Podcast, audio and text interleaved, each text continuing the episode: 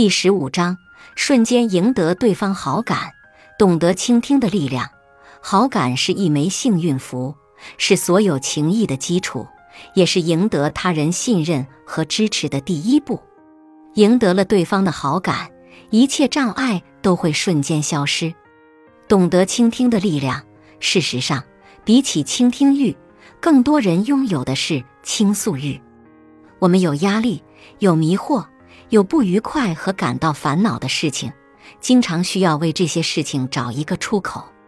但大多数人都忙忙碌碌，只关心自己的利益和自己的事情。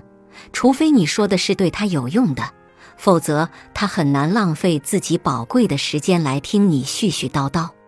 于是，懂得倾听也变成了一种神奇的力量。成功的大使德怀特·弗罗曾经是摩根的法律秘书，后来柯立芝总统任命他为美国驻墨西哥大使。这可不是一个简单的差事。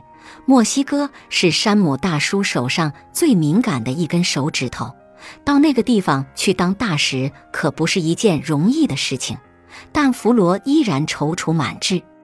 第一次拜见墨西哥总统卡尔斯，必然是有历史意义的一刻。弗罗知道自己必须给对方留下好印象，这样自己以后才能更好的在那里开展工作。弗罗很成功的做到了这一点。他使紧绷着一根弦的墨西哥人和焦躁不安的美国人都放下了心中那块大石头。卡尔斯总统私下对朋友说：“像弗罗这样的人才是真正进退有据的大使。”弗罗是怎样做到的呢？其实很简单。弗罗和卡尔斯总统见面的时候，根本没有谈那些该由大使负责谈判的问题。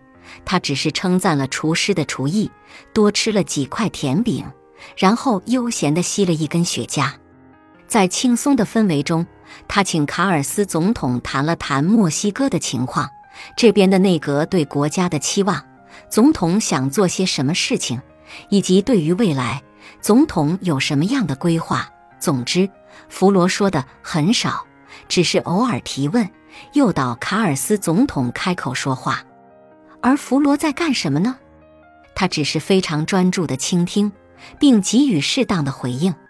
就这样，卡尔斯总统的荣誉感得到了完全的满足，觉得自己受到了极大的尊重，因此情不自禁地对费罗赞不绝口。